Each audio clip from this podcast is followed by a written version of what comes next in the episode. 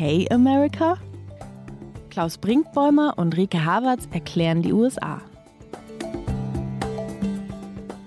Hallo zu Okay America, dem transatlantischen Podcast von Zeit Online und MDR Aktuell. Ich bin Klaus Brinkbäumer, Programmdirektor des Mitteldeutschen Rundfunks in Leipzig. Und ich bin Rike Havertz, US-Korrespondentin von Zeit Online und gerade in Portland, Oregon. Und das Rike, heißt, äh, dass du geradezu verpflichtet bist, moralisch verpflichtet bist, uns eine Reisereportage aus dem Stand heraus zu liefern. Portland, Oregon, wie ist es dort? Nicht so schön, wie ich es gedacht hätte tatsächlich. Von Portland bin ich ein bisschen enttäuscht und das wird vielleicht viele Hörerinnen und Hörer enttäuschen, weil Portland ja so ein wahnsinnig hippes und tolles Image hat vom guten Leben. Das ist hier auch, ähm, das ist keine Frage. Hier ist aber auch sehr viel sichtbare Obdachlosigkeit, sehr viele Zelte, die sich an den Straßen aufreihen. Und das macht für mich vor allen Dingen im Kopf so eine große Diskrepanz auf zwischen dem guten und natürlich sehr teuren Leben und dem großen Elend, das es auch in allen anderen amerikanischen Großstädten gibt. Hier ist es nur sehr viel sichtbarer und das beschäftigt mich schon und das war auf anderen Reisestationen nicht so sichtbar, wahrscheinlich weil die Verdrängung da größer ist. Man muss da ja auch realistisch sein, aber hier leben beide Welten sehr dicht aufeinander und das macht schon was mit einem, glaube ich, wenn man in so einer Stadt sich ein paar Tage bewegt. Ich bin jetzt hier zum Arbeiten. Tatsächlich war ich aber davor eine Woche auf Reisen und habe die sehr berühmte Route von San Francisco über Portland nach Seattle gemacht, an der Küste entlang und das war natürlich traumhaft schön. Lass uns trotzdem, ehe wir natürlich auch dorthin mit dir reisen, äh, noch in Portland bleiben. Portland war ja das Zentrum, unsere Hörerinnen und Hörer werden sich erinnern, vieler Demonstrationen nach dem Tod George Floyds. Black Lives Matter hatte eines seiner Zentren in Portland und Portland geriet dann auch ins Blickfeld der Öffentlichkeit, weil Donald Trump äh, Truppen nach Portland entsenden und ja, martialische Schlachten, anders kann man es gar nicht nennen, hervorrufen wollte, also wirklich herbeiführen wollte. Wie ist es jetzt? Ja, genau deswegen bin ich hier, um zu erspüren ein bisschen, wie es der Stadt geht, ein Jahr nach diesem Protest, wie es auch der Protestbewegung geht, wie es den Menschen geht. Der erste Eindruck, ich bin jetzt noch nicht so wahnsinnig lange hier, ist, dass die Stadt sehr müde ist, dass die Protestbewegung auch müde ist, es ist nicht mehr so, dass hier jeden Abend äh, große Demonstrationen sind. Es gab natürlich noch mal eine größere zum Jahrestag des Todes von George Floyd. Es gibt auch immer wieder kleinere Demonstrationen. Es gibt auch immer wieder Ausschreitungen noch nachts von dem äh, ganz radikal linken Block, dem antifaschistischen Block und die Geschäfte in Downtown sind immer noch verbarrikadiert. Downtown ist sehr leblos. Ähm, ich werde jetzt, nachdem wir hier aufnehmen, tatsächlich eine Hotelbesitzerin zum Interview treffen, die sehr engagiert ist und äh, versucht, Downtown wieder zu beleben. Ich glaube, Portland ist gerade an so einem, man sagt das im Deutschen, glaube ich, mal so schön, Scheideweg. Also ich, die Zukunft Portlands ist, glaube ich, nach diesem Jahr, nach diesem Jahr des Protests, nach dem Jahr der Pandemie, ein bisschen ungewiss. Wenn man halt sich in seinen Subaru setzt und wieder ein bisschen in die schönen Viertel Portlands fährt, dann kann man, glaube ich, alles das, was kompliziert ist, hinter sich lassen. Aber wenn man ein bisschen im Zentrum der Stadt ist, dann geht das nicht. Und damit kämpfen, glaube ich, viele Bürgerinnen und Bürger hier. Es ist eine spannende Reportage auf jeden Fall. Der Reichtum Portlands kommt aus der Tech-Industrie. Ich weiß, dass Nike dort beheimatet ist, gegründet wurde. Woher noch?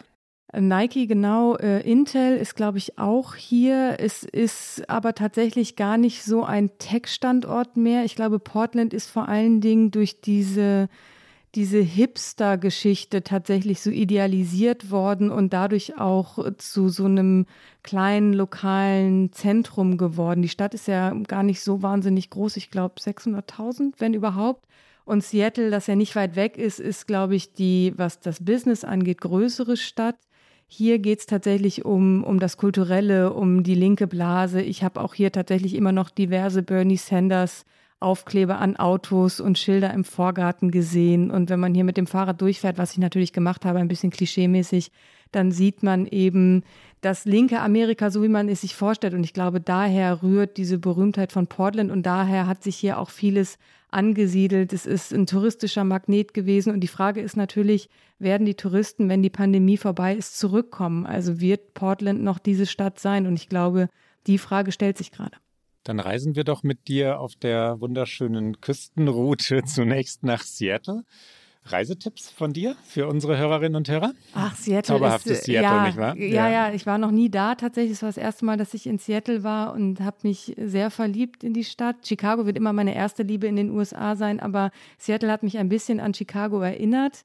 Hm. Und das Schöne an Seattle ist, und ich hatte Glück, es war wirklich sehr gutes Wetter und ich fürchte, das ist nicht immer der Fall natürlich in Seattle dass egal um welche Ecke man geführt läuft, überall ist Wasser. Und das ist natürlich für mhm. mich eh das Allerschönste. Und mein absoluter Tipp für Seattle ist tatsächlich einfach zu Fuß durch die Stadt zu laufen und sich treiben zu lassen. Also nicht die wirklich gut ausgebaute öffentliche Verkehrsinfrastruktur zu nutzen, sondern zu laufen, auch die teilweise steilen Hügel, von denen ich gar nicht wusste, dass Seattle sie hat, äh, mit in Kauf zu nehmen, weil man einfach an jeder Ecke entweder an einen kleinen Hafen stößt oder an ein Ufer oder an ein nettes Café und an Vierteln würde ich sagen.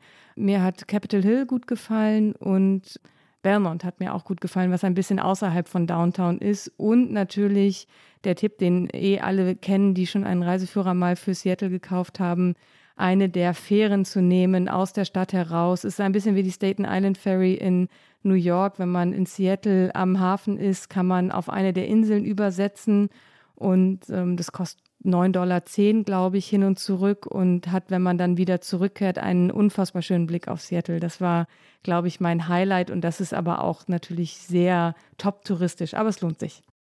Vielleicht sollten wir kurz sagen, dass wir tatsächlich auch ein Thema haben heute. Das äh, haben wir. Ach wirklich, wir können auch einfach noch weiter über die Westküste sprechen. Ja, ich höre dir begeistert zu. Rike, über die Westküste könnte unser Thema sein. Vielleicht machen wir einfach in einem unserer Sommerspezial eine ausschließliche Reisesendung. Und die liebsten Orte, Ten Reasons to Love America hatten wir schon mal, aber das, sowas sollten wir machen, Rike. Das machen wir auf jeden Fall. Wir kündigen es jetzt schon mal an für unsere Sommersendung. aber heute, ja, sag, worüber wir eigentlich sprechen heute. Kamala Harris ist unser Thema, die Vizepräsidentin und ihre unmögliche, vielleicht ja doch mögliche, ich glaube aber unmögliche Aufgabe im Kabinett Biden. Ehe wir zu Kamala Harris kommen, möchte ich unbedingt noch etwas äh, von dir zu einer meiner amerikanischen Lieblingsstädte San Francisco hören. Äh, was hast du dort erlebt? Was hast du gesehen? Was empfiehlst du?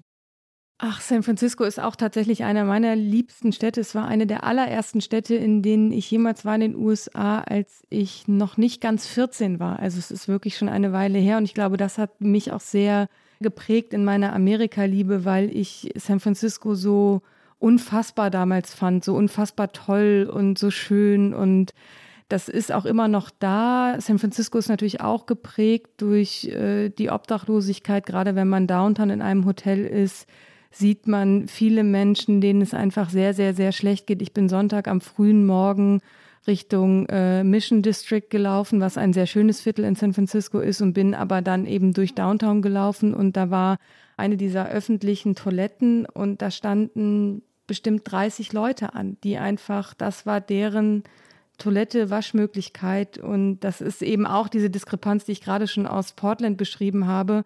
Und ich habe natürlich den Luxus, ich kann daran vorbeilaufen und dann gehe ich in den Mission District und es ist schön und ich sitze in der Sonne beim Café und da ist San Francisco genauso, wie man sich das immer noch vorstellt. Und ähm, ja, das ist nie schön und ich glaube, das ist eine Realität, mit der sich Amerika sehr auseinandersetzen muss. Ich glaube, dass das nach der Pandemie eins der Themen wird, die noch sichtbarer wird, die große Obdachlosigkeit, das große Problem, was natürlich auch an dem von uns immer schon wieder angesprochenen Problem des mangelnden Sozialstaates hier liegt und äh, ja, wer aber trotzdem nach San Francisco reist, und es ist natürlich immer eine Empfehlung, dem empfehle ich den Mission District, dem empfehle ich aber auch, auch wenn es sehr touristisch ist, tatsächlich Golden Gate und dann aber tatsächlich von der Golden Gate Bridge am, am Strand zurückzulaufen in die Stadt. Es, es dauert ein bisschen, ich glaube, eine gute Stunde dauert es bestimmt, aber das ist ein wahnsinnig schöner Weg und man kommt so sehr entspannt in die Stadt rein und äh, erlebt die Stadt nochmal von der anderen Seite aus. Man kann, das sei noch ganz kurz gesagt, auch Boote chartern in San Francisco. Ich habe natürlich bei jedem Segler an dich gedacht, Klaus. Die Bay Area ist, äh, ist wirklich eine, eine, eine fantastische Segelgegend, weil es überall so Windkanäle gibt. Es sind halt äh, Hügel, du kennst das logischerweise bestens. Dadurch entstehen so, so, so, so Windkanäle, also es beschleunigt enorm, Strömungen machen es nochmal reizvoll. Und in San Francisco wurde das sogenannte Stadium Sailing ähm, erfunden, also die, ähm, die, die, die Regatten ganz nah an der Küste und an der Küste standen Hunderttausende von Zuschauern, als dort der America's Cup gesegelt wurde. Und äh, ich denke gerade ganz wehmütig zurück und dann kommen wir zu Kamala Harris an eine, an eine wirklich berauschende Ausflugstour von Santa Barbara aus. Da hatte ich mir damals einen 150 Dollar teuren Ford Pinto gekauft, diesen, so diesen Kastenwagen. Das war so eine ganz alte Karre, die ist mir dann auch irgendwann wirklich zusammengebrochen. Sie war wirklich nur 150 Dollar wert. Aber sie hat mich über den Highway One nach San Francisco gebracht und das kann ich empfehlen, diese Strecke, diese Route mit dem Ziel. Rike, wollen die wir zu Kamala Harris kommen oder hast du noch weitere nee, die, Reiseempfehlungen? Die Küstenstrecke ist natürlich das, was es dann auch lohnenswert macht auf dieser Reise. Man kann natürlich auch sehr viel direkter dann von San Francisco in den Norden hochfahren, aber die Küstenstrecke, nicht nur der Highway Number One, sondern dann auch, wenn man in Oregon ist und in Washington, ich glaube, es ist der 101, der Highway 101. Es ist einfach, man steht immer sehr staunend da und kann sich gar nicht vorstellen, dass diese Küste noch weitergeht und dann geht sie noch ein bisschen weiter. Und äh, das Schöne ist ja, dass langsam das Leben zurückkehrt. Hier in den USA ist das auf jeden Fall so. Und in Deutschland jetzt ja auch ein bisschen. Ich glaube, Reisen ist nicht mehr ganz so fern wie noch vor ein paar Monaten. Wir kommen zum Thema und das mit einem Originalton. Hier Kamala Harris wir sind bei der Amtseinführung. Wir sind am 20. Januar in Washington, D.C. Please raise your right hand and repeat after me. I, Kamala Davy Harris, do solemnly swear. I, Kamala Davy Harris, do solemnly swear. That I will support and defend the Constitution of the United States. That I will support and defend the Constitution of the United States. Against all enemies, foreign and domestic That I will bear true faith and allegiance to the same. That I will bear true faith and allegiance to the same. That I take this obligation freely that I take this obligation freely. Without any mental reservation or purpose of evasion. Without any mental reservation or purpose of evasion. That I will well and faithfully discharge. That I will well and faithfully discharge. The duties of the office on which I am about to enter. The duties of the office upon which I am about to enter. So help me God. So help me God. Congratulations.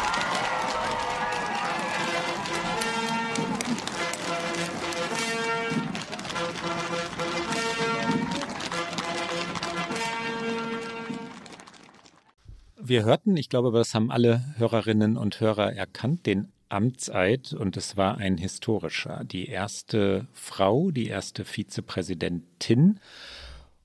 Erfüllt sie die Erwartungen? Wird sie überfordert durch Joe Biden, durch ihre eigene Partei? Wird sie womöglich auch unterfordert und bewusst unterfordert durch Joe Biden, also sprich in den Schatten gestellt? Wird sie unfair attackiert? Wird sie dämonisiert wie früher Hillary Clinton? Wie ist die erste Bilanz von Kamala Harris? Das ist unser Thema. Rike, wie ist die erste Bilanz? Ah, schwierig. Ich glaube, die erste Bilanz ist, dass sie es nicht leicht haben wird, dass sie natürlich auch in den ersten Wochen, wie es ihre Rolle ist, im Schatten von Joe Biden stand, weil die ersten Monate einer jeden Präsidentschaft sind auf den Präsidenten ausgelegt und die Vizepräsidentschaft in den USA hat historisch auch eher eine zurückgenommene Rolle. Auch darüber wollen wir heute sprechen. Wieso ist dieses Amt eigentlich, wie es ist und was kann Kamala Harris daraus machen? Und was sie daraus machen kann, ist, glaube ich, viel, aber es wird auch wahnsinnig schwer. Und das liegt nicht nur an der Rolle der Vizepräsidentschaft aus meiner Sicht, es liegt auch daran, dass Joe Biden der Präsident ist, dass sie sie ist. Also es liegt auch an der Kombination dieses Teams und es liegt auch daran, das glaube ich schon, dass sie eine Frau ist, dass sie eine Person of Color ist und dass sie die erste Frau und Person of Color in diesem Amt ist und damit noch einmal ganz andere Hürden zu überwinden hat und auch andere Angriffsflächen bietet als zum Beispiel Joe Biden, der Präsident. Aber vielleicht kommen wir erst noch mal ganz kurz auch dazu, wer ist denn eigentlich Kamala Harris, auch wenn wir häufiger schon über sie gesprochen und auch in diesem Podcast ihren Namen schon gelernt haben. Ich erinnere mich, wie wir im Wahlkampf, glaube ich, war es noch, das äh, YouTube-Video von den Kindern eingespielt haben, die ihren Namen richtig ausgesprochen haben. Wie haben wir ihn denn nochmal falsch ausgesprochen? Ich weiß es nicht, ich möchte mich gar nicht daran zurückerinnern. Kamala? Ja, wahrscheinlich sowas in, in, aber ich habe es vergessen und verdrängt und es muss auch so bleiben, weil sonst rutscht es einem irgendwann wieder raus. Ich finde es tatsächlich auch im Englischen sehr viel leichter, ihren Namen richtig auszusprechen als im Deutschen, aber ähm, lass uns nicht mehr über die falschen Varianten reden. ich, äh, ich bin, bin gerade kurz abgelenkt. Ich habe, glaube ich, ähm, bei einer Talkshow bei Anne Will war es, äh, Armin Laschet den Tipp gegeben, der war auch Gast, äh, dass bei, äh, bei Kamala Harris der, die zweite Silbe betont werde. Und das war ja total falsch. Danach haben wir es dann Richtig Schön, gelernt dass von du den Armin Kindern. Laschet ist äh, falsch weiter. Äh, ich, ja, schöne Geschichte. Ich hab, Könnte historisch na, werden, ich Klaus.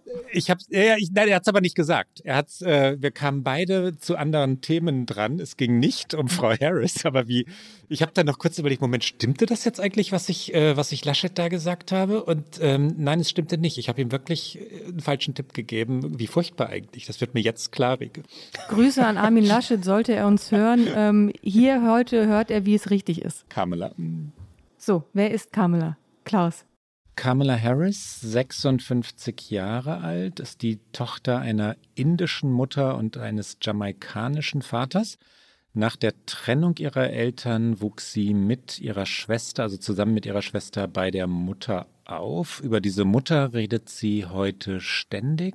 Ähm, die Mutter als Lehrmeisterin, als ihr Idol, als diejenige, die ihr sowohl Kampfgeist als auch Mut, als auch solidarisches Denken, als auch ja, Vielseitigkeit, Multitasking beigebracht habe. Den Vater äh, kommentiert sie selten, über den redet sie nicht viel.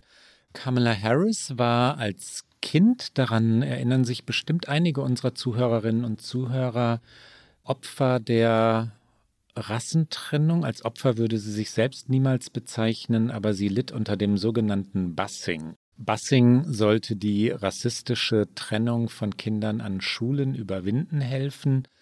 Es bedeutete, dass Kinder aus überwiegend schwarzen Vierteln, Vierteln der Unterschicht ähm, mit dem Bus zu einer Schule in ja wohlhabendere Viertel, weiße Nachbarschaften gefahren werden sollten. Und ähm, Kamala Harris wurde also mit dem Bus ins reiche Berkeley gebracht. Dieses Thema, Busing, war es, was sie und Joe Biden zunächst auseinanderzubringen schien und dann, äh, letztlich kann man es, glaube ich, sagen, zusammenbrachte. Ricke. Ja, auf jeden Fall. Sie hat ihn dafür im äh, Vorwahlkampf der Demokraten, wo Harris ja auch als Präsidentschaftskandidatin angetreten war, sehr hart angegriffen und es war einer ihrer stärksten Momente, würde ich sagen, in diesem Vorwahlkampf, den sie ja dann schnell beendet hat. Und es war ein sehr schwacher Moment für Joe Biden und es gab einige, die dann im Nachgang in seinem Team gesagt haben, also Harris könne er auf gar keinen Fall zu seiner Vizepräsidentin machen, weil ähm, sie hätte ihn so stark angegriffen.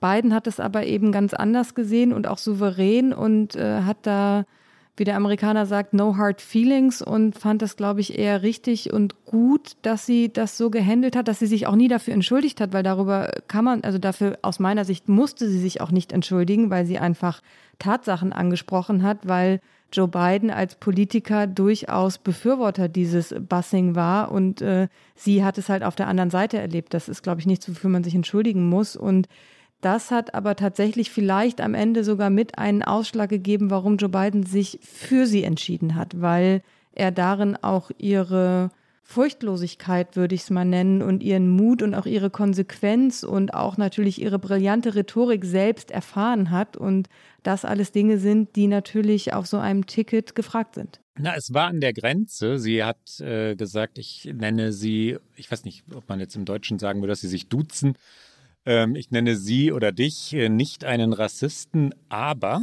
und dieses Aber schwang so nach, das ist echt an der Grenze unter Parteifreunden und Freundinnen, aber Wahlkampf. Ne? Und äh, er hat es bewundert, dass sie so scharf war und, äh, und damit auch seine Schwächen kompensierte. Deswegen hat er sie an seine Seite geholt.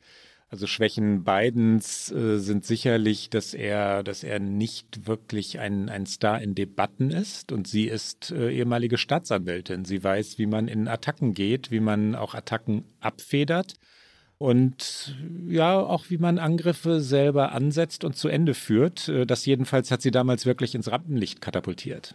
Absolut. Sie war die erste nicht weiße Frau, die in San Francisco Bezirksstaatsanwältin wurde, die erste, die in Kalifornien dann Generalstaatsanwältin wurde. Und sie ist überhaupt erst die zweite Woman of Color, die es in den US-Senat geschafft hat. Sie wurde, was ich eine sehr interessante Koinzidenz finde, in der Nacht gewählt, als Donald Trump die Präsidentschaftswahl gewonnen hat. Also zwei sehr konträre Wahlen. Natürlich sie damals Senat, er Präsident.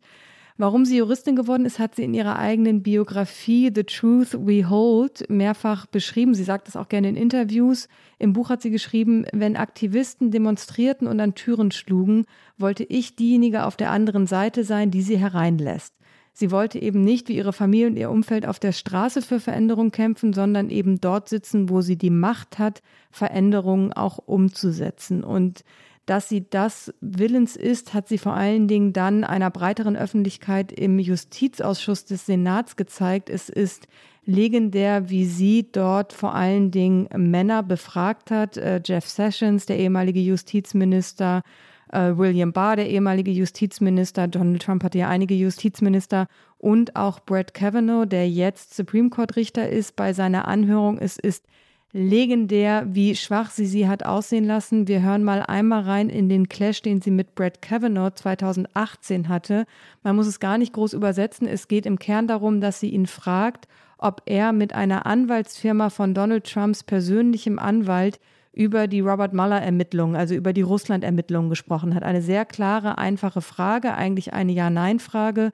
Und Brett Kavanaugh versucht, sich da herauszuwinden. Und ähm, es ist ein kurzer Ausschnitt, aber äh, sehr hörenswert. Und er zeigt, wie Kamala Harris rhetorisch agiert und ähm, ja, wie sie eben auch äh, deutlich wird und sich auch nicht davor zurückscheut, äh, deutliche Fragen zu stellen.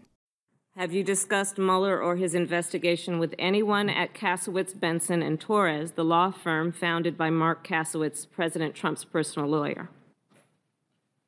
Uh, Be sure about your answer, sir. um, well, I'm not remembering, but if you have something you want to, Are you certain you've not had a conversation with I- anyone at that law firm? Caswood, Spencer. Kasowitz, Benson, and Yeah. Torres, which is the law firm founded by Mark Kasowitz, Yeah. who is President Trump's personal lawyer. Are you, have you had any conversation about Robert Mueller or his investigation with anyone at that firm? Yes or no? Well, is there a person you're talking about? I'm asking you a very direct question. Yes or no? I, I need to know the. Uh, I'm not sure I know everyone who works at that law firm. I don't think you need to. I think you need to know who you talked with. Who'd you talk to? I don't think I. I I'm not remembering, but I'm I'm happy to be refreshed, or if you want to tell me who you're thinking So are who you works. I- are you saying that with all that you remember, you have an impeccable memory? You've been speaking for almost eight hours, I think, more with this committee about all sorts of things you remember. How can you not remember whether or not you had a conversation about Robert Mueller or his investigation with anyone at that law firm? This investigation has only been going on for so long, sir. So right. please I'm not sure. I do. I, I. I'm just trying to think. Do I know anyone who works at that firm? I might know. Have you had, that's not my question. My question is, have you had a conversation with anyone at that firm about that investigation? It's a really specific question. I would like to know the person you're thinking of, because what if there's I think you're thinking of someone and you don't want to tell us.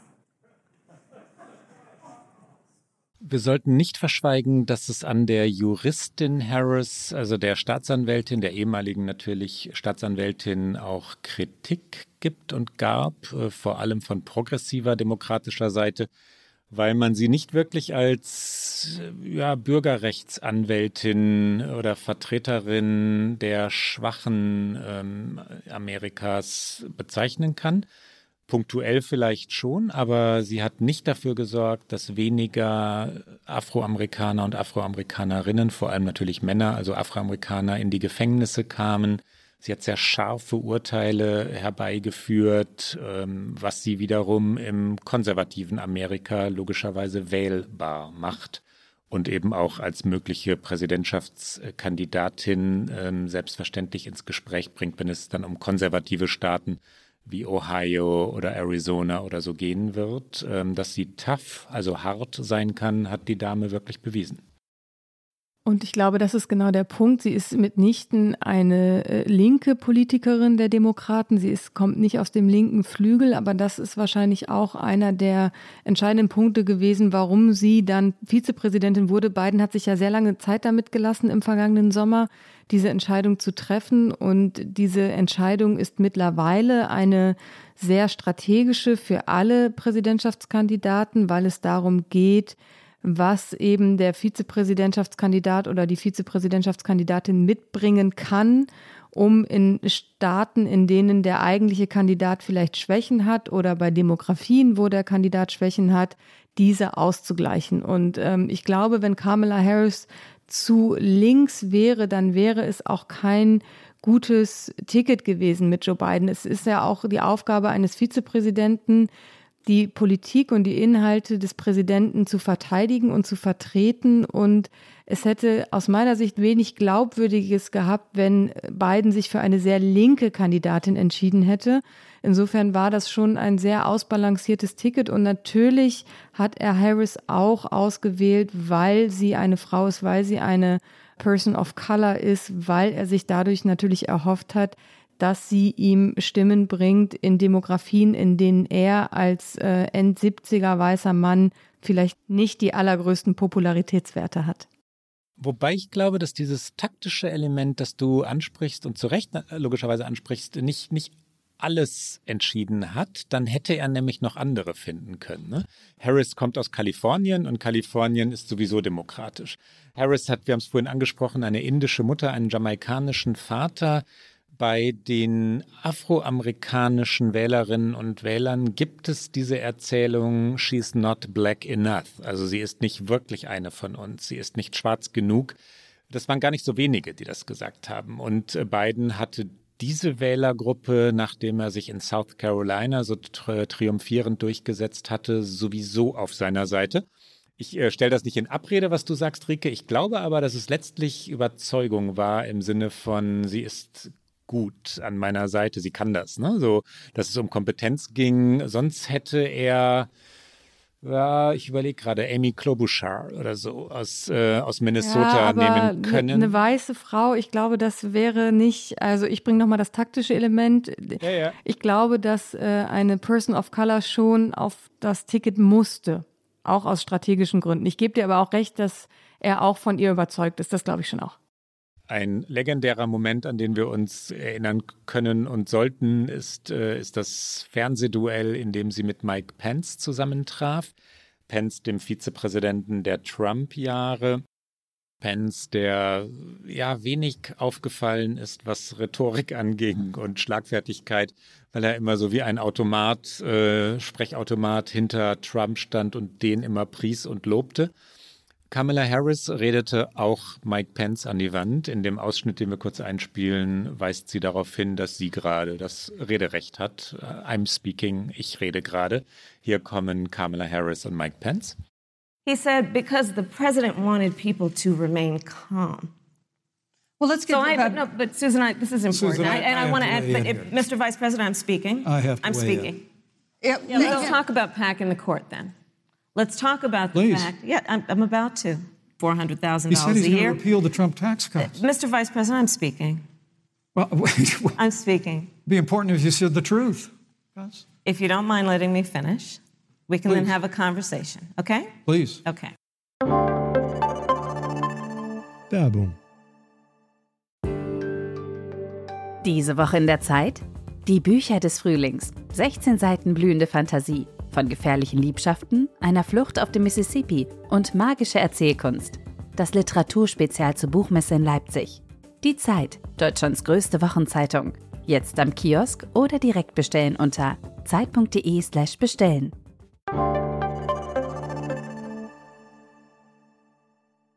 An dieser Stelle soll natürlich auch nochmal unbedingt empfohlen sein, das äh, Saturday Night Live TV-Duell zwischen äh, Kamala Harris und Mike Pence. Sie haben es natürlich nachgestellt und es ist, ich habe es mir in der Vorbereitung auf die Sendung nochmal angeguckt, obwohl ich es nicht nochmal hätte anschauen müssen, aber es ist sehr, sehr lustig und ähm, da trinkt sie zwischendurch auch einen Martini, ich glaube, mit drei Oliven drin. Es ist äh, sehr schön, findet man, ich glaube, mittlerweile auch in Deutschland auf YouTube, ähm, wenn man es googelt, Saturday Night Live, äh, Kamala Harris, Mike Pence.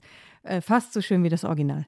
Das ist sehr elegant, wie wir jetzt auch so langsam Get-Outs und Reisetipps unterwegs fallen lassen. Ich bin sehr auf dein Get-Out gespannt heute, ja, Rike, das, wenn das, das so ist es nicht. Ich habe dran überlegt, aber ich glaube, ich hatte es schon mal empfohlen. Deswegen habe ich gedacht, ich dribbel es einfach in der Sendung irgendwo rein. Wir kommen in der Gegenwart an, in der Aktualität nämlich. Was macht sie in ihrer Vizepräsidentschaft? Wie ist sie bisher zur Geltung gekommen? Wo hat sie gewonnen? Wo hat sie verloren? Ich glaube, man kann sagen, dass sie zunächst einmal ja im Schatten stand, nicht wirklich durchdrang. Warum eigentlich nicht? Ich glaube, dass das mehrere Gründe hat. Es gibt diesen oft wiederholten Dialog zwischen Biden und Harris, dass äh, Biden, als Obama ihn gefragt hat, ob er sein Vize werden würde, gefordert hat, dass er die letzte Person im Oval Office sein würde bei allen wichtigen Entscheidungen. Und Obama hat das ihm zugesichert und genau diese Absprache gibt es zwischen Biden und Harris auch. Und ich glaube, so ist es auch. Man sieht Harris bei allen wichtigen Terminen, auch bei allen wichtigen Auftritten, aber man sah sie bislang fast ausschließlich eben, wie es sich für diese Rolle gehört, einen Halbschritt hinter beiden. Ich glaube, dass auch die Corona-Pandemie natürlich damit zusammenhängt, dass in diesen ersten Wochen und Monaten des neuen Weißen Hauses alles auf Krisenmodus gestellt war, dass alles sich darum drehte, diese Krise in den Griff zu kriegen und deswegen natürlich alle nur darauf geschaut haben. Gleichzeitig gab es natürlich auch in den Wochen vor der Amtsübernahme immer noch die große, die es ja auch nach wie vor gibt, die große Lüge von Donald Trump des Wahlbetrugs. Also viel Aufmerksamkeit lag auch immer noch auf der alten Regierung. Ich glaube, da ist dann auch so eine Vizepräsidentschaft, auch wenn es viele Texte darüber gab, wie historisch ihre Vizepräsidentschaft sein würde, dann natürlich auch hinten runtergefallen. Und Joe Biden selbst bastelt natürlich auch an seinen eigenen Geschichtsbüchern. Und ich glaube, er hat da ganz klar den Fokus auf diese erste Zeit gelegt, auf seine Vergleiche mit, wir haben schon drüber gesprochen, Roosevelt, den New Deal, auf eine Transformation dieses äh, Amerikas. Und das vor allen Dingen in den ersten Monaten seiner Amtszeit, wo er eben auch noch entsprechende Mehrheiten hat und vielleicht auch den entsprechenden ich möchte sagen, Flow, also die, die, das Momentum, um tatsächlich große Dinge durchzusetzen. Aus meiner Sicht sind das alles Komponenten, die dazu führen, dass Harris bislang nicht so in Erscheinung getreten ist. Wie siehst du es? Es gab ja die Spekulation, dass Biden sie ausbremse. Das ist in einigen Medien berichtet oder hier sagen wir eher vermutet worden. Es gibt nicht wirklich eine harte, wie wir sagen, Quelle dafür. Aber spekuliert worden ist, es stimmt das? Aus der Ferne kann ich es kann schlicht an der Stelle überhaupt nicht bewerten. Ist Biden so, dass er es am Ende dann doch nicht aushält, wenn die Vizepräsidentin an seiner Seite mehr glänzt als er? Oder war es äh, einfach ja das, das Feuerwerk der ersten 100 Tage, wo logischerweise, wie du es gerade sagst, nun mal die Nummer eins im Scheinwerferlicht steht? Ich glaube, es ist ein bisschen beides. Ich glaube, Joe Biden ist eitler, als man äh, es vermuten möchte. Und er wollte immer dieses Amt. Es ist sein dritter Anlauf. Er hat lange damit gehadert, ob er überhaupt Vizepräsident hinter Obama werden sollte. Und Obama hat ihm dann, das muss man sagen, auch nicht so die Bühne bereitet, wie er es zum Beispiel äh, versucht hat, Hillary Clinton äh, die Bühne zu bereiten. Insofern ist, glaube ich, Biden schon jemand, der es jetzt auch genießt, dort oben angekommen zu sein. Er hat Harris, ich erinnere mich an einen Moment, wo er Harris tatsächlich den Vortritt gelassen hat. Es war, nachdem das Urteil gefallen war gegen Derek Chauvin, den Polizisten, der George Floyd getötet hat. Da sind beide vor die Presse getreten und da hat Harris zuerst gesprochen. Und äh, das war für mich ein sehr sichtbares erstes. Äh, Biden überlässt ihr die Bühne. Äh, sie sagte damals, ein Maß an Gerechtigkeit sei nicht das gleiche wie Gerechtigkeit. Also sie hat auch gute Worte gefunden, aber eben auch eher die, sage ich mal, auf juristischer Seite, nicht die empathischen Worte. Dafür ist Biden zuständig in diesem Duo, glaube ich. Und als er ihr da so den Vortritt gelassen hat, habe ich gedacht, ist das jetzt wieder Kalkül von dir, dass du natürlich in dem Thema, wo es um Rassismus geht, die Frau und die Person of Color zuerst sprechen lässt. Also ich bin mir nicht ganz sicher. Es ist sehr, sehr schwer, es zu beurteilen, selbst aus der Nähe Washingtons heraus, weil das Weiße Haus für die längste Zeit natürlich auch sehr abgeschottet war. Jetzt langsam öffnet es sich tatsächlich wieder. Man kann sich wieder akkreditieren lassen fürs Weiße Haus. Man kommt auch eher mal wieder in Pressekonferenzen rein, sodass man ein besseres Gefühl dafür kriegt. Ich glaube, es hat beides. Dann wiederum gibt es Auftritte wie bei CNN ganz frisch in der Präsidentschaft, als sie beide zusammen aufgetreten sind und man sieht, wie sehr Biden Harris auch bewundert für das, was sie tut, wie sehr er sie auch an seiner Seite haben will. Und er hat ihr nun ja zwei doch eher fast unmögliche Aufgaben zugeteilt. Da wurde auch viel spekuliert. Hat er ihr die zugeschoben, um sie selbst los zu sein oder weil sie damit tatsächlich, sollte sie da etwas reißen, richtig glänzen kann und ihre eigene Präsidentschaftskandidatur vorbereiten kann? Ich glaube, das Urteil darüber steht noch aus, aber diese zwei Themen, die sie jetzt auf dem Tisch liegen hat, die sind äh, groß, ohne Zweifel. Und ich würde sagen, dass es zunächst einmal natürlich vertrauensvoll ist. Äh, man sollte, glaube ich, amerikanische Politik nie naiv betrachten. Man sollte aber schon erst einmal abwarten und sagen, hey, wenn der Präsident seine Vizepräsidentin mit den wichtigsten Aufträgen betraut, dann spricht daraus jedenfalls nicht automatisch Misstrauen oder auch der diabolische Wunsch, sie scheitern zu sehen. Das kann Biden ja nicht ernsthaft wollen, dass seine Regierung nämlich an den wichtigsten beiden Aufgaben scheitert. Dann wäre das nämlich auch wiederum sein Scheitern. Die erste Aufgabe ist Migration. Er hat, äh, das ist das, was du ansprachst, Rike, er hat sie damit betraut, die Krise an der amerikanisch, also der nordamerikanisch-mexikanischen Grenze, also im Süden der USA, zu lösen, das Thema Migration also zu ihrem zu machen. Sie hat ähm, damit nun wirklich eine Aufgabe zu bewältigen, die, die historisch kaum größer sein könnte, die die USA enorm belastet, die durch die Trump-Jahre noch einmal verschärft worden ist, die auch mitten hineinzielt in die großen amerikanischen Konflikte der Gegenwart, also die Frage, ob das weiße Amerika sich zu Recht bedrängt fühlt, ob es eine Art Umvolkung, das ist ein gefährlicher Begriff, aber der wird verwendet in den USA, das, ob das berechtigterweise verwendet wird, ob das einen realen Hintergrund hat. Harris hat da schon äh, ein, eine, eine heikle Aufgabe. Man sah es jetzt bei ihrer ersten Auslandsreise. Sie war in Guatemala und Mexiko, wo es um Wirtschaftshilfen ging, den Kampf gegen Korruption, Menschenhandel, natürlich immer auch Drogenschmuggel. Harris ist dort sehr deutlich geworden. Ja, sie hat in Guatemala gesagt, do not come. Sie hat dort gemeinsam mit dem Präsidenten gesprochen und ähm, wir hatten das schon in unserer Folge über Einwanderungspolitik, dass das eben die Rhetorik aus dem Weißen Haus auch ist, auch unter dem Weißen Haus von Joe Biden, die wirklich sehr deutliche Aussage kommt nicht in dieses Land. Sie hat da die sehr drastischen Worte nicht gescheut. Wir hören einmal kurz rein. Ich übersetze kurz tatsächlich im Zitat, was sie gesagt hat. Sie hat gesagt, ich will sehr deutlich sein allen gegenüber, die sich hier in der Region befinden und überlegen, sich auf diese gefährliche Reise zur mexikanisch-amerikanischen Grenze zu begeben. Kommt nicht, kommt nicht. Wir werden unsere Grenze schützen. Es gibt Möglichkeiten der legalen Migration, aber wir entmutigen alle, den illegalen Weg zu suchen. Und die meisten Menschen, die diesen Weg trotzdem gehen werden, das sagt Kamala Harris, werden wir wieder wegschicken. Hier kommt einmal Kamala Harris. I want to be clear to folks in this region who are thinking about making that dangerous trek to the United States Mexico border. Do not come. Do not come. The United States will continue to enforce our laws and secure our border. There are legal methods by which migration can and should occur.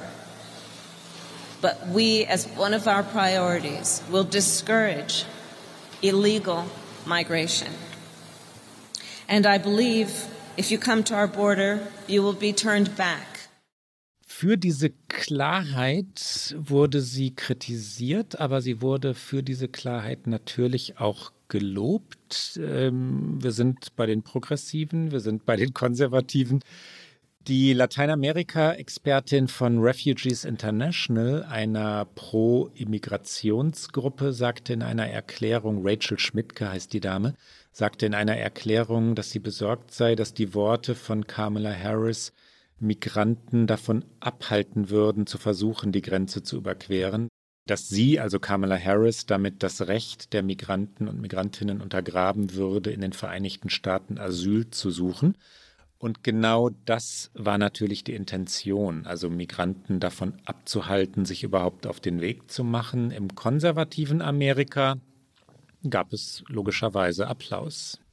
Ja, das ist natürlich das Thema, was eins der wahlentscheidenden Themen in den kommenden Jahren sein wird. Wie gehen die USA mit Migration um? Die Republikaner haben sich aus meiner Sicht völlig darauf versteift, nur noch Identitätspolitik zu betreiben, darüber zu versuchen, Wahlkämpfe zu gewinnen. Und Einwanderung und Migration ist natürlich eins der Top-Themen.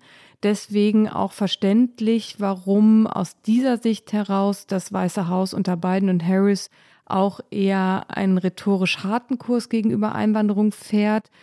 Innerhalb der Partei kommt das natürlich weniger gut an. Der linke Flügel der Partei ist eher auf der Seite von auch NGOs und Menschenrechtsorganisationen, die sagen, man muss sich um diese Menschen kümmern.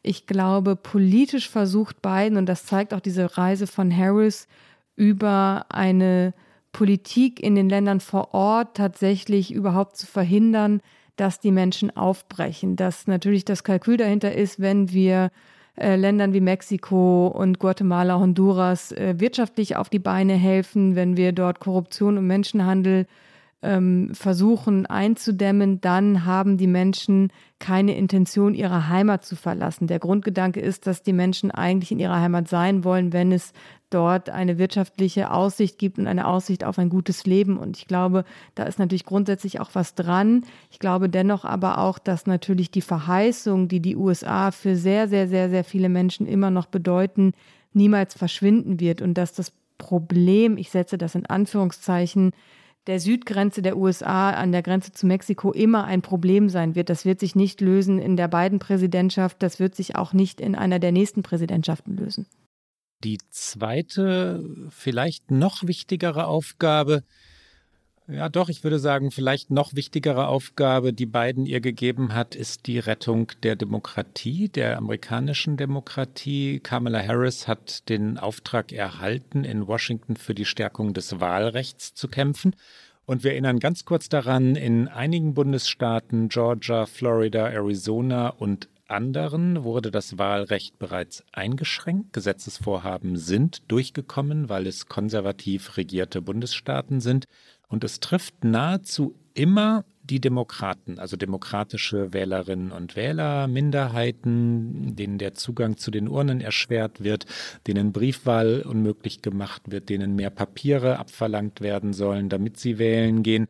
Das alles hat mit dem vorhin schon einmal genannten Abwehrkampf des klassischen weißen republikanischen Amerika zu tun, aber auch mit der von dir schon genannten großen Lüge, Rike, also Donald Trumps Geschichte, dass er um die Wahl betrogen worden sei, um den Wahlsieg betrogen worden sei, führt zu dieser Einschränkung des Wahlrechts. Die Demokraten halten das für eine Gefährdung der Demokratie. Ich glaube, dass das so ist, ja, dass die Geschichte des Wahlverlierers, die Erzählung, dass der Wahlsieger nicht legitimerweise Präsident geworden sei, so viel Wucht entwickelt hat, ist demokratiegefährdend. Harris Auftrag also rette die amerikanische Demokratie. Größer könnte es nicht sein. Größer könnte es nicht sein und schwieriger könnte es auch nicht sein. Es geht konkret um ein Gesetzesvorhaben auf Bundesebene, weil natürlich kann Kamala Harris als Vizepräsidentin jetzt nicht in die Gesetzgebung einzelner Bundesstaaten eingreifen, aber es gibt ein Gesetz von den Demokraten. Wir haben das in einer der vergangenen Folgen auch schon mal angesprochen. Es heißt äh, HR One for the People Act und es geht tatsächlich in diesem Bundesgesetz darum, Wahlrechtsreformen durchzusetzen, die eben ganz viele Dinge verhindern würden, die die Republikaner jetzt auf Bundesstaatenebene versuchen. Und eins der, glaube ich, ganz zentralen Dinge in HR One wäre, dass äh, Wählerinnen und Wähler in den USA automatisch zur Wahl registriert sind, wenn sie 18 Jahre alt sind. Also dass es nicht mehr so ist, dass man sich für eine Wahl registrieren lassen muss. Und das ist zum Beispiel ein Hebel, den die Republikaner versuchen zu nutzen, das enorm zu erschweren. Und das würde auf Bundesebene dann einfach nicht mehr geschehen können, weil alle Menschen automatisch wahlberechtigt wären und sich nicht mehr äh, kompliziert registrieren lassen müssten. Dieses Gesetz ist durchs House of Representatives schon durch mit den Stimmen der Demokraten. Jetzt müsste es durch den Senat. Wir äh, reden immer und immer wieder davon, aber es ist so wichtig. Dort bräuchte es eine Mehrheit von äh, mindestens 60 Stimmen. Diese 60 Stimmen haben die Demokraten nicht. Die Demokraten haben nur 50 Stimmen. Und deswegen bräuchte es zehn Stimmen der Republikaner und vor allen Dingen sogar noch mehr, weil Joe Manchin, auch über ihn haben wir schon in der vergangenen Folge ausführlich gesprochen, Senator aus West Virginia hat angekündigt, in diesen Tagen nicht für HR One stimmen zu wollen. Also der eigene Politiker aus den eigenen Reihen hat gesagt, er ist gegen dieses Gesetz und damit haben die Demokraten Stand derzeit nicht mal ihre eigenen Stimmen zusammen und ich sehe nicht, wie Kamala Harris jemals äh, auf republikanischer Seite so viele Stimmen zusammenkriegen sollte, um dieses Gesetz durch den Senat zu bringen. Und dann ist die Frage, wie kann sie auf anderen Wegen, wie du es gerade gesagt hast, die Demokratie retten? Was aber nicht stimmt oder was jedenfalls an dieser Stelle nicht stimmt, ist die Erzählung, dass Joe Biden ihr ganz bewusst die besonders schwierigen Aufgaben gebe. Kamala Harris hat sich freiwillig gemeldet. Ja, sie hat die Hand gehoben und gesagt, Mr. President, ich will die amerikanische Demokratie retten, gib mir diesen Auftrag. Das ähm, finde äh, ja bewundernswert ist ein sehr großes Wort, aber man kann jedenfalls sagen, dass sie sich nicht vor schweren Aufgaben drückt. Nein, sie scheut sich nicht und das ist sicherlich auch von ihr natürlich eine bewusste Entscheidung, weil sie natürlich, davon muss man ausgehen, mehr möchte als Vizepräsidentin zu sein. Sie möchte sicherlich und sie gilt als natürliche Kandidatin, sollte Joe Biden sich entscheiden, nur eine Amtszeit zu machen, dann wäre es schon in, in drei Jahren der Fall. Sollte er versuchen, noch eine zweite Amtszeit zu gewinnen, auch dann wäre sie sicherlich, wenn es um die Zukunft der demokratischen Präsidentschaftskandidatinnen und Kandidatinnen geht, die, die zuerst genannt wird. Und sie muss natürlich jetzt dann versuchen, sich in diesem Amt, das schwierig ist, zu profilieren und auch politisch zu profilieren. Daran ist ihre Kampagne jetzt im vergangenen Frühjahr gescheitert, dass man nicht wirklich sagen konnte, wofür steht eigentlich Kamala Harris in diesem Feld der demokratischen Bewerber. Das war bei Elizabeth Warren klar, das war bei Bernie Sanders klar, das war bei Joe Biden klar. Bei Harris war es nicht so klar. Sie hatte auch organisatorische Fehler in ihrer Kampagne, aber vor allen Dingen wusste man nicht so recht, wofür steht sie. Und ich glaube, dieses Profil muss sie jetzt zwingend ausbilden, auch für ihre eigene Partei und für die Öffentlichkeit. Und das wird nicht so einfach als Vizepräsidentin. Was ist eigentlich das wahrscheinlichste Szenario? Wird Biden ein weiteres Mal kandidieren? Wird Harris kandidieren? Wird Biden vielleicht sogar vorzeitig aus dem Amt gehen, damit Harris als Präsidentin in den nächsten Wahlkampf gehen kann? Was tippen Washingtons Insider, Rike? Ach, die Orakel, wir hatten sie doch eigentlich schon fast hinter uns gelassen. Ich, ich glaube, ohne dass ich Washington Insider ich bin. Dich, aber ich meinte dich mit der Insiderin. ich bin die Insiderin. Also die Insiderin Rike Harvard sagt, ich glaube niemals, dass er vorzeitig aus dem Amt geht, es sei denn, er hat auf einmal irgendwelche Erkrankungen, irgendwelche Dinge, die verhindern, dass er dieses Amt ausfüllen kann. Biden wird es auf jeden Fall die gesamte erste Amtszeit durchziehen. Äh, dafür, wie gesagt, glaube ich, ist er zu eitel, als dass er vorzeitig zurücktreten würde. Die anderen beiden Szenarien, glaube ich, sind momentan schwieriger vorauszusagen, weil es dafür noch ein bisschen zu früh ist. Und ich glaube, dafür ist Joe Biden auch ein bisschen zu unberechenbar. Wenn er sich sehr stark fühlt am Ende seiner ersten Amtszeit, könnte ich mir vorstellen, Alter hin oder her, dass er sagt, ich hänge noch eine dran und dann gehe ich vielleicht nach zwei Jahren, also dann mache ich nicht die vollen vier Jahre und übergebe dann an meine Vizepräsidentin. Oder er sagt halt, okay, es war für mich diese eine Amtszeit, in der ich meine meine Legacy, mir fehlt gerade wieder das deutsche Wort, mein Erbe bereitet habe, wo ich mir meinen Platz in den Geschichtsbüchern gesichert habe. Ich glaube, dafür ist es noch zu früh. Öffentlich sagt er natürlich, natürlich gehe ich davon aus, dass ich noch eine zweite Amtszeit mache. Er kann aber auch gar nichts anderes sagen, weil wenn er jetzt schon sagen würde, nee, nee, ich höre nach der ersten Amtszeit aus, dann wäre er eine lame duck, bevor er richtig angefangen hat. Insofern, was andere Insider in Washington sagen, ähm, ich, ich bin sicher, sie würden mir in allem zustimmen. Nein, ich weiß es nicht. Insider in Leipzig sagen, dass Joe Biden auf keinen Fall so altruistisch ist, dass er äh, von sich aus sagt, ich kann nicht mehr, ich will nicht mehr. Es sei denn, da kommt eine Krankheit oder da kommt, was hast du gerade schon gesagt, irgendein äh, ein wirklich deutlicher Moment der Schwäche. Er ist 78 Jahre alt, ne? Und er ist sicherlich eher als Donald Trump einsichtig. Wenn er sieht, er kann es nicht mehr, dann, dann wird das ganz neu gespielt. Aber ansonsten würde ich sagen, Biden kandidiert erneut der mag das Amt, der will das Amt. Welche Fehler hat sie denn bislang gemacht? frage ich den Leipziger Insider. ähm, sie wurde scharf kritisiert von Medien, auch ja, liberalen Medien wie dem Atlantic, dass sie nur Plattitüden von sich gebe.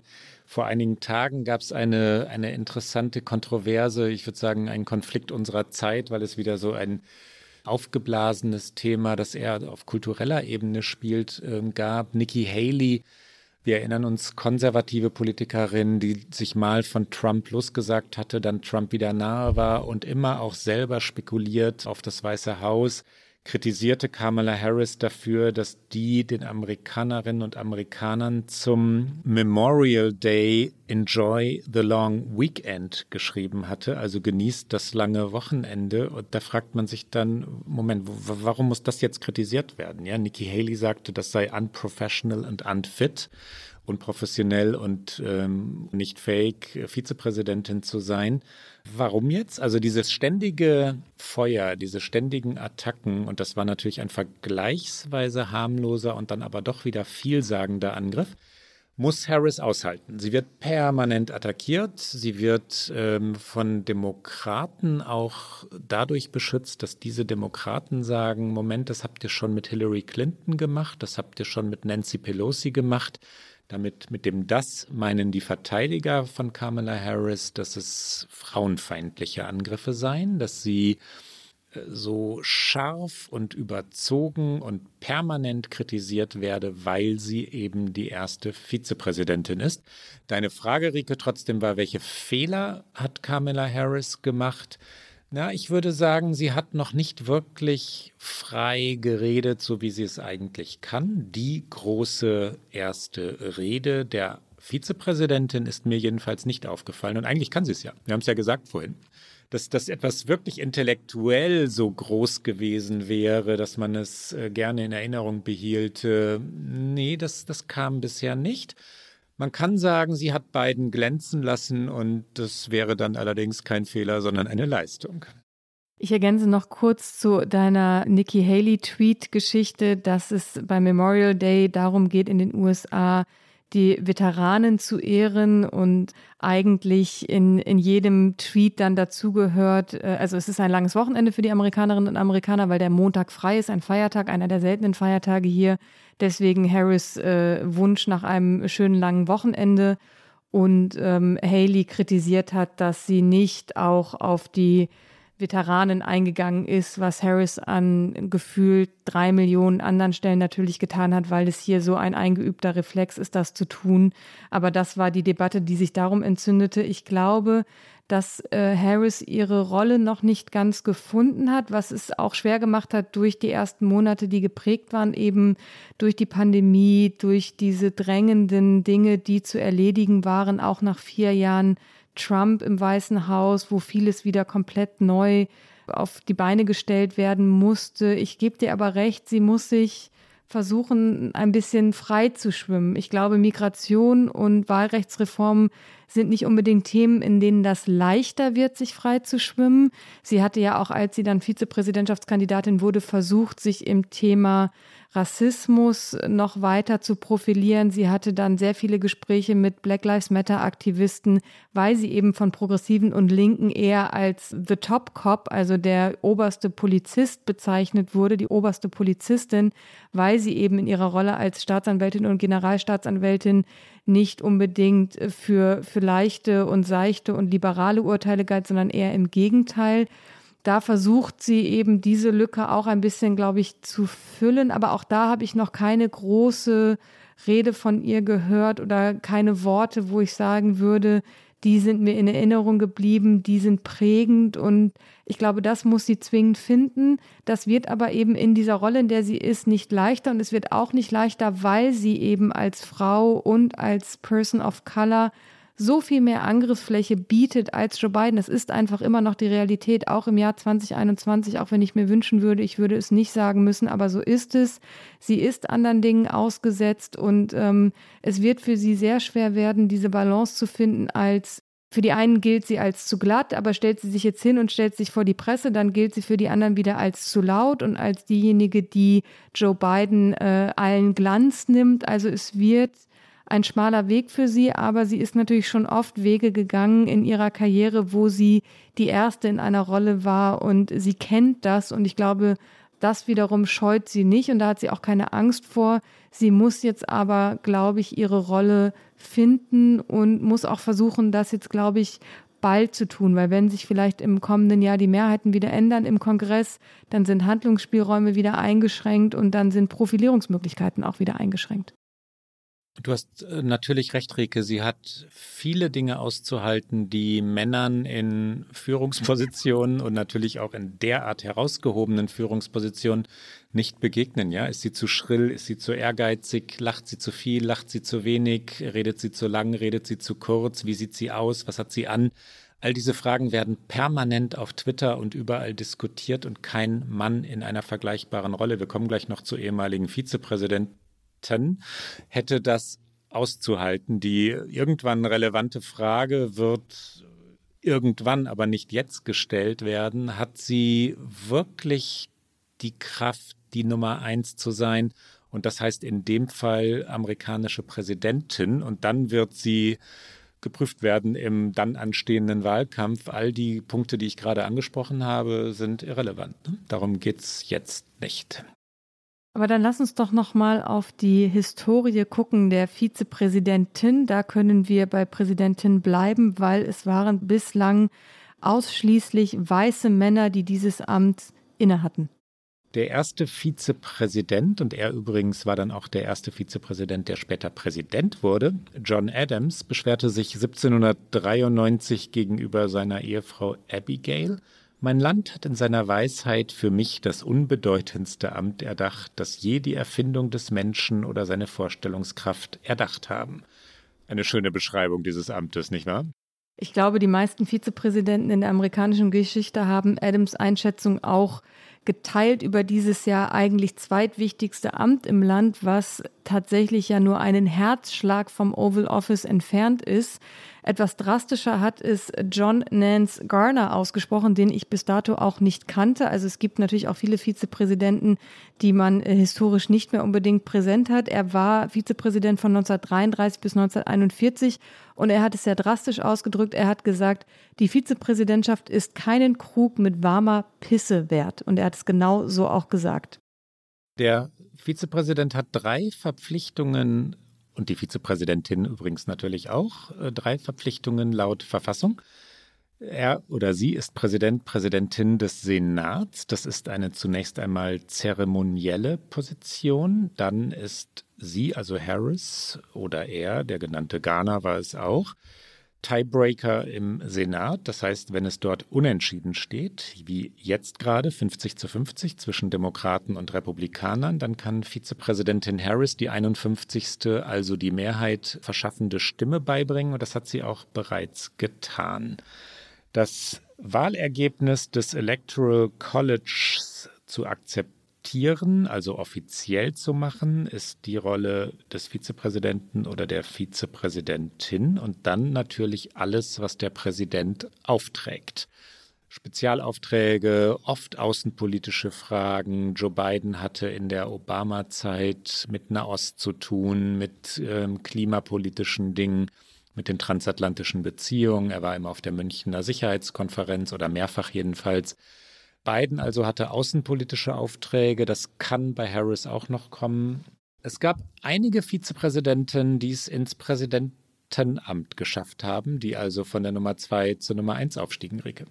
15 der ehemaligen Vizepräsidenten wurden Präsident und mehr als die Hälfte von ihnen tatsächlich, nachdem ein Präsident gestorben war. Ich glaube, das, was uns allen in Erinnerung natürlich geblieben ist, ist der Mord an John F. Kennedy und danach die Vereidigung von Lyndon B. Johnson. Ich glaube, es war noch im Flugzeug, oder Klaus? Ja, es war im Flugzeug am 22. November 1963. Das Flugzeug stand auf dem Rollfeld in Dallas, also es war nicht in der Luft. Sie warteten in der sehr engen Frontkabine, also der vorderen Kabine des Flugzeuges von Air Force One. Es wurde ein bestürzender Moment, weil der Sarg dort war, Kennedys Sarg. Ähm, Jackie Kennedy war dort, trug das Kleid noch, das sie getragen hatte, als neben ihr ihr Mann erschossen wurde. Das Kleid war blutbefleckt. Jackie Kennedy flüsterte, dass die, die das getan haben, das sehen sollten. Und dann standen dort Lyndon B. Johnson und dessen Ehefrau, nahmen Jackie Kennedy an die Hand. Eine Stunde lang mussten die dort im Flugzeug Anwesenden auf eine Richterin warten, damit Lyndon B. Johnson vereidigt werden konnte. Eine Bibel lag im Flugzeug, JFKs Bibel. Er hatte immer wieder gebetet und diese Bibel lag dort. Und dann kam es zur Vereidigung. Aufgenommen übrigens mit einem Diktiergerät jener Jahre. Das möge oder man möge bitte die Tonqualität entschuldigen. Hier also die Vereidigung Lyndon B. Johnsons. At 2:38 in the forward cabin of Air Force One, a necessary ceremony. I do solemnly swear that I will faithfully execute I will faithfully execute the office of President of the United States the office of President of the United States. And will to the best of my ability and will, to the best of my ability, preserve, preserve, protect, protect, defend defend the Constitution of the United States. the Constitution of the United So help States. me God. So help me God.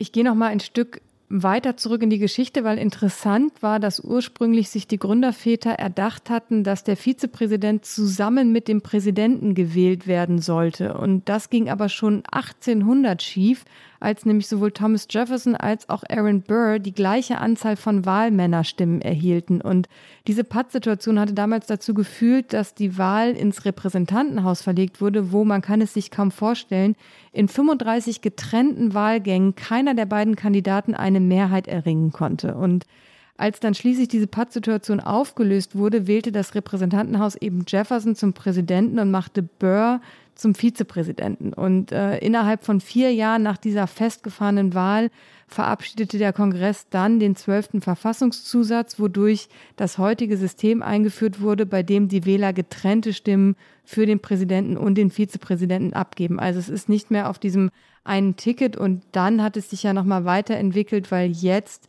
man mit seiner Stimme für die Präsidentschaft oder für eine, man wählt ja hier nicht im direkten Wahlsystem, sondern für seine Wahlmännerstimme automatisch klar ist, dass man für ein Ticket von Biden und dann eben in diesem Fall war es Harris, aber immer für den Vize mitstimmt. Also als, äh, als Bürgerin oder Bürger in den USA stimme ich ja nicht direkt für einen Vizepräsidentschaftskandidaten, aber äh, spannend, dass das tatsächlich irgendwann mal erdacht wurde als äh, tatsächlich gemeinsame Abstimmung und es dann 1800 direkt schief ging und vor allen Dingen auch sehr interessant, teilweise war dieses Amt jahrelang unbesetzt, wenn nämlich zum Beispiel irgendjemand ausfiel oder aufsteigen musste aus eben genannten Gründen, weil ein Präsident zurückgetreten war oder gestorben war, das Amt wurde als so unwichtig erachtet, dass es dann teilweise überhaupt gar keine Nachfolgeregelung gab. Und diese Nachfolgeregelung gab es erst 1967. Also tatsächlich der Tod Kennedys hatte dann auch noch mal ein bisschen drängender das Problem gemacht.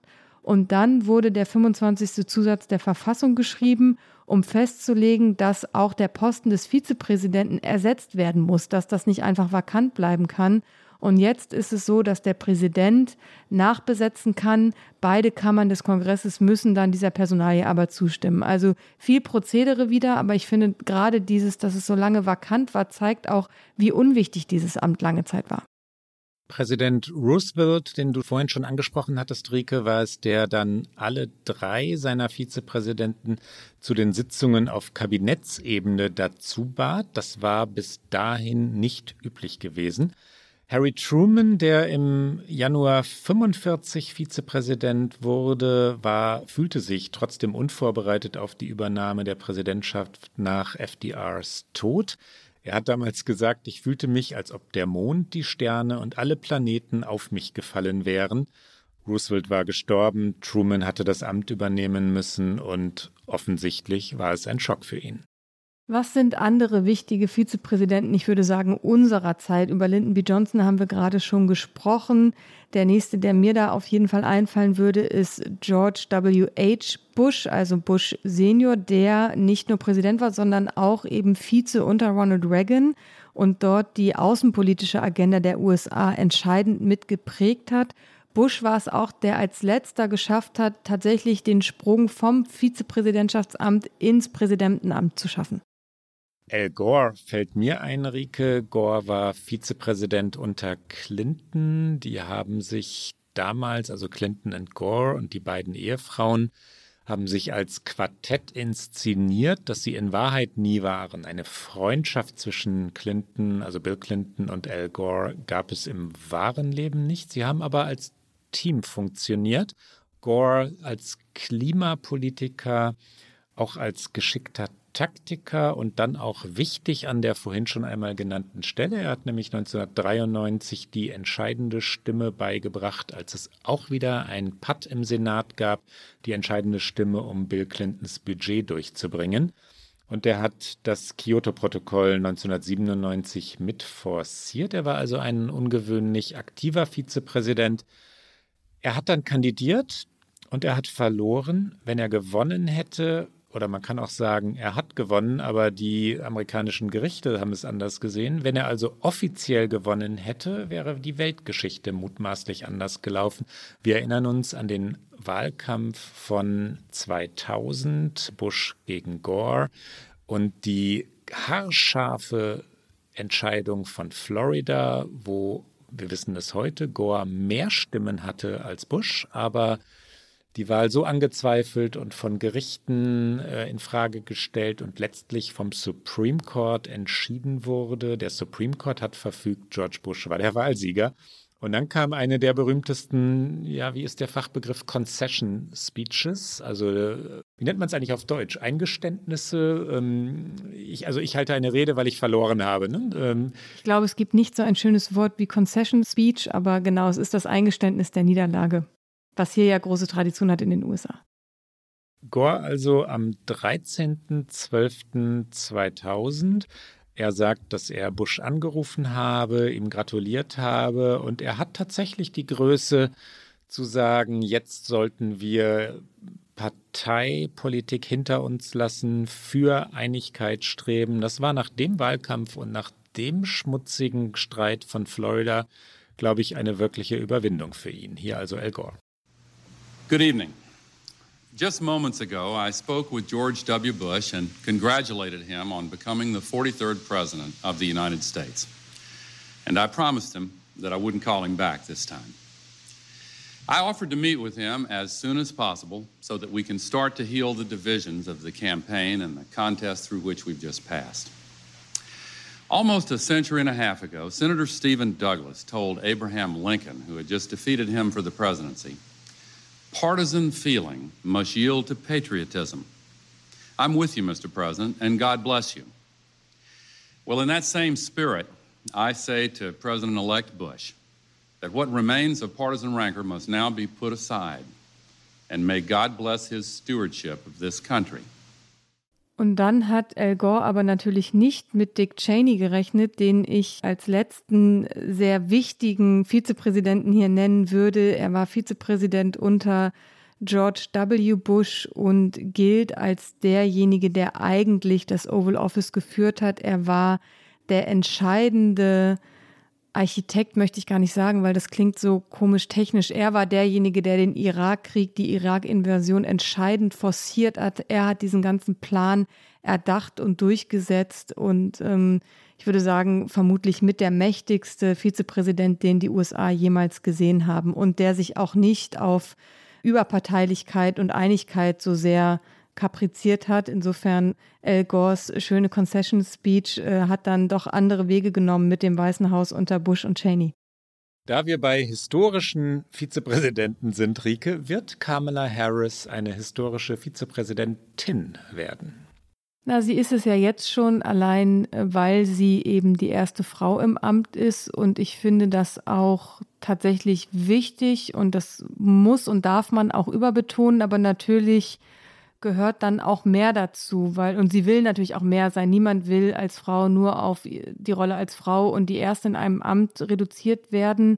Es ist, glaube ich, überzubetonen, weil es einfach so krass ist, dass es jetzt erst passiert ist und jetzt muss sie sich aber natürlich, wie wir es in dieser Sendung schon gesagt haben, auch inhaltlich beweisen, muss sie ihr Profil ausbilden und ich glaube, die Chance dazu hat sie. Es wird nicht leicht, aber ich würde ihr sehr wünschen, dass es auf vielen Ebenen eine historische Vizepräsidentschaft wird.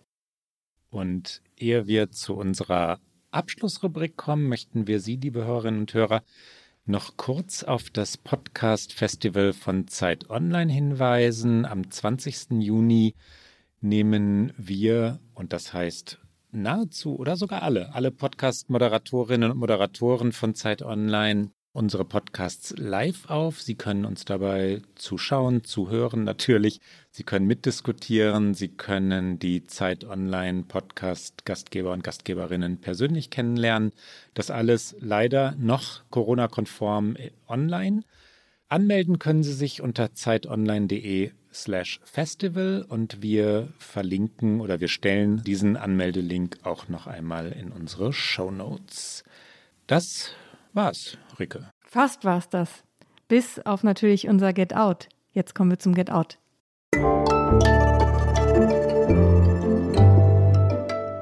Get Out. Was hast du mitgebracht, Klaus? Ich möchte Jenny Offill empfehlen und ein Buch. Jenny Offill ist amerikanische Schriftstellerin. Sie lebt in Brooklyn, New York, wenn ich jetzt nicht Stadtteile verwechsel. Sie ist in Kalifornien aufgewachsen und sie ist eine Meisterin der kurzen Absätze. Das ist in der Literatur gerade, vor allem in der nordamerikanischen Literatur, durchaus Mode, in sehr, sehr kurzen Absätzen, manchmal nur einen Satz Absätzen zu schreiben. Sie schafft es aber, Jenny Offel schafft es aber, vielleicht weil sie die Methode, na, ich weiß nicht, ob er erfunden hat, aber perfektioniert hat, das auf eine derart kompakte Weise zu tun, dass ihre Werke, ihre Romane so dicht sind wie wenige andere Texte, also kein Wort zu viel enthalten. Ich habe sie schon einmal empfohlen und deswegen zögere ich gerade mit einem amerikanischen Original Department of Speculation. Jetzt aber ist ihr neuer Roman Weather bei Pieper, also auf Deutsch Wetter. Es ist die Geschichte ja einer, einer Verzweiflung, die Geschichte, die sich auch, aber nur wirklich angedeutet um die Klimakrise dreht. Das, was auf uns zukommt, und das wird als Bedrohung empfunden. Ein meisterlicher Text. Jenny Offill, Wetter. Ricke, dein Get Out. Ich habe tatsächlich auch ein Buch mitgebracht und keine äh, West Coast Playlist, mit der ich auch kurz geliebäugelt hatte. Ich habe mitgebracht von Bakari Sellers My Vanishing Country heißt es auf Englisch. Es ist äh, im vergangenen Jahr auf Englisch herausgekommen, jetzt auch auf dem deutschen Markt mit dem nicht ganz so glücklichen Titel Trostland, die Geschichte meiner vergessenen Heimat. Bakari Sellers ist ein junger Politiker, Anwalt und auch CNN-Moderator mittlerweile. Er war einer äh, der jüngsten schwarzen Abgeordneten im House of Representatives in South Carolina. Da kommt er her. Er ist heute 36, also immer noch sehr jung, gilt als eine der prägenden Figuren vielleicht künftig bei der Demokratischen Partei. Er ist 22 äh, gewesen, als er tatsächlich ins House of Representatives kam und er ist groß geworden in Denmark in South Carolina, einem sehr kleinen Ort, einem sehr armen Ort. Es ist im Black Belt Americas, also in den Südstaaten in den USA, wo die Bevölkerung zum überwiegenden Teil schwarz ist, wo die Armutsrate enorm hoch ist. Er selbst kommt auch aus sehr einfachen Verhältnissen. Sein Vater ist eine durchaus bekannte Figur in der Bürgerrechtsbewegung gewesen. All das hat sein eigenes Leben sehr geprägt. Er arbeitet jetzt als Anwalt und vertritt viele Black Lives Matter Fälle tatsächlich auch. Er ist nicht mehr gerade in der Politik, weil er dann äh, als Lieutenant Governor angetreten ist, also als Vize hinter dem Gouverneur. Er hat diese Wahl verloren. Er will aber wieder antreten, hat er mir erzählt, als ich ihn vor zwei Wochen tatsächlich getroffen habe zum Gespräch. Und er ist ein sehr interessanter Charakter, ein interessanter Typ. Ich glaube, wir werden noch einiges von ihm hören. Und seine Geschichte ist einfach lesenswert, weil es abseits des amerikanischen Kitsches, der sich natürlich auch wiederfindet, vor allen Dingen im Englischen. Ich habe es auf Englisch gelesen, ich kann zur deutschen Übersetzung nicht so viel sagen. Es ist eine lesenswerte Geschichte darüber, wie es eben in den Südstaaten Amerikas auch heute immer noch aussieht, äh, wie arm es alles ist, wie wenig Chancen man hat, wie viel Glück man haben muss, so wie Bakari Sellers auch, um es dort herauszuschaffen. Und ähm, es ist äh, im Grunde tragisch, wie viele Menschen äh, den Weg von Bakari Sellers nie werden gehen können in diesem Land. Und auch das beschreibt er. Und ich glaube, das ist seine Lebensaufgabe, dass er das eigentlich ändern will. Und ähm, ja, Bakari Sellers Trostland, die Geschichte meiner vergessenen Heimat. Und das war's für heute bei OK America. Ab sofort, äh, das haben wir beim letzten Mal schon angekündigt, alle zwei Wochen. Viele Hörerinnen und Hörer haben uns gefragt, warum denn? Warum denn alle zwei Wochen? Wir hoffen auf einen im politischen Sinne etwas ruhigeren amerikanischen Sommer. Und äh, so war es früher mal. Ne? Wenn es äh, hektischer und lauter werden wird, sind wir auch schneller wieder da. Aber wir kündigen mal an, alle zwei Wochen. Und zwar donnerstags, meistens donnerstags auf Zeit Online, mdr.de, in der ARD Audiothek und auf allen guten Podcast-Kanälen. Und die nächste Folge nehmen wir bei dem eben schon angekündigten Podcast-Festival am 20. Juni auf und dann wird sie auch danach alsbald online sein. Und wenn Sie uns schreiben wollen, dann erreichen Sie uns wie gewohnt unter okamerica.zeit.de. Bis dann. Bis bald.